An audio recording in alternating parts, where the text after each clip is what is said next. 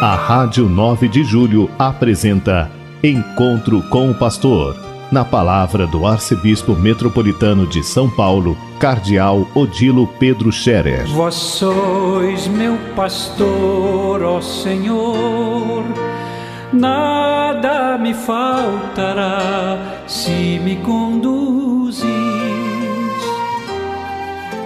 Queridos ouvintes da Rádio 9 de Julho, saudação e bênção para todos vocês neste dia 19 de maio. Hoje é uma quarta-feira. Quarta-feira é dia de audiência geral do Papa Francisco em Roma, na Praça de São Pedro. E nestas últimas quartas-feiras, em sua catequese, o Papa está desenvolvendo o tema da oração. Hoje o Papa falou das dificuldades que nós encontramos por vezes para rezar. Nem sempre é fácil rezar. Nem sempre temos o gosto, a alegria, aquela consolação para rezar. Mas, diz o Papa, é preciso mesmo assim perseverar na oração, porque ainda mais nessas ocasiões é que nós mostramos o nosso amor a Deus e a nossa fé quando rezamos.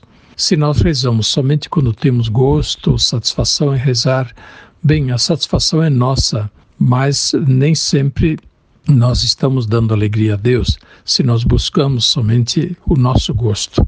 Por isso mesmo, coragem, continuemos a rezar, mesmo quando a oração às vezes parece árida, parece difícil, parece que acabou a fé na oração. A gente deve permanecer firme, continuar a rezar, fazer aquilo que Jesus pediu, rezar sempre, sem nunca deixar de rezar. Hoje é quarta-feira também, dia de nomeações episcopais, e hoje o Papa pensou em São Paulo e aqui chamou Dom Eduardo Vieira, bispo auxiliar da nossa arquidiocese pela região Sé, para enviá-lo para Ourinhos, nomeando o bispo diocesano de Ourinhos, no estado de São Paulo. Eduardo, portanto, a partir eh, de julho, ele tomará posse da Diocese de Ourinhos, então estará servindo aquela diocese como bispo diocesano. Eu quero manifestar a Dom Eduardo, como já manifestei, mas agora manifestar através da Rádio 9 de Julho a minha alegria, a minha satisfação e os parabéns a Dom Eduardo pela nomeação. A nomeação episcopal é um ato de confiança da Igreja no bispo, no padre que é nomeado bispo. No caso, Dom Eduardo já é bispo auxiliar e agora, de bispo auxiliar, ele passa a ser bispo diocesano, recebendo em primeira pessoa o encargo de cuidar de uma diocese. E, portanto, é um ato de confiança, de reconhecimento das capacidades e das qualidades do bispo. Dom Eduardo tem todas as capacidades de desempenhar esta missão depois de seis anos que ele era bispo auxiliar de São Paulo, desempenhando esse trabalho pastoral em nossa região episcopal Sé, além de acompanhar uma série de pastorais e de outros âmbitos da vida da arquidiocese. Desejo a Dom Eduardo que este tempo agora de preparação para a sua tomada de posse seja um tempo ainda feliz em nossa arquidiocese e que ele depois possa ser feliz no seu trabalho, na sua nova missão na diocese de Ourinhos. Enquanto isso, também peço a todos a oração pelas vocações sacerdotais, religiosas e vocações episcopais também. Também é uma vocação. Deus chama do meio dos padres alguém para ser bispo. E nós, é claro, precisaremos de um novo bispo auxiliar para nos ajudar. Temos seis ainda, mas eles estão muito ocupados em suas diferentes áreas e a nossa arquidiocese é muito grande, portanto, necessita de mais um bispo auxiliar. Peço a Deus que, quanto antes, possa ser nomeado um novo bispo auxiliar para nos ajudar em nossa arquidiocese, depois que Dom Eduardo for para Ourinhos. Nós também, em nossa arquidiocese, continuamos com o retiro do clero, é, segundo o retiro do clero deste ano, Dom Ângelo Mesari é o pregador e o retiro vai até amanhã ao meio-dia. É um bom grupo de padres que está fazendo esse retiro, graças a Deus, e o retiro está indo muito bem. Agradeço também a oração de todos e continuem a rezar na intenção deste retiro. Nós eh, estamos nos preparando para celebrar Pentecostes. Esta semana toda é marcada pela tônica, pela temática da presença, da ação do Espírito Santo na igreja. O Espírito Santo anima a igreja. Anima significa ele é alma, ele é vida, ele dá vitalidade, dinamismo. O Espírito Santo é o mestre interior, é o mestre também da igreja, dos cristãos. E por isso nós devemos estar sempre atentos às orientações do Espírito Santo em nossa vida, em nossa consciência, aquilo que o Espírito Santo vai suscitando na vida da igreja, que o Espírito Santo venha mais uma vez também sobre todos nós para nos ajudar a ser bons cristãos, verdadeiras testemunhas de Jesus Cristo, discípulos missionários de Jesus Cristo no nosso tempo, na nossa cidade, onde nós estamos.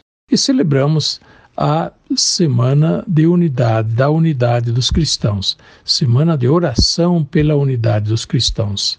A igreja que se une em oração.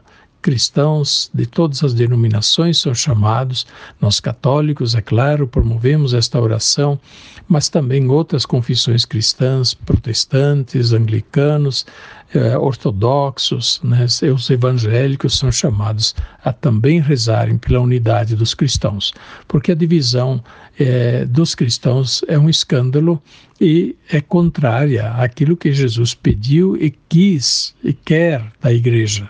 Quer a igreja unida, não dividida. Quer os cristãos que se amem, se queiram bem, vivendo em comunhão e não em brigas em eh, acusações recíprocas, até ódios e com conflitos recíprocos. Isto é contra o Evangelho. Por isso mesmo é dever nosso buscar a unidade.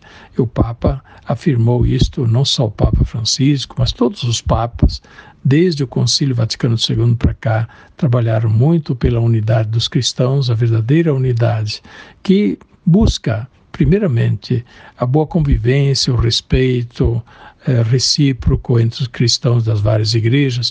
Por outro lado, valorização daquilo que temos em comum e é muito mais o que temos em comum do que aquilo que nos divide.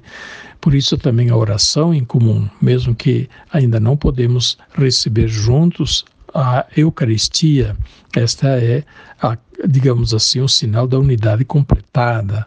Por isso ainda não é a hora de receber a Eucaristia é, juntos, celebrar a Eucaristia juntos será quando a unidade realmente se completar. Este é o caminho, é a meta que nós devemos chegar a realizar a unidade plena.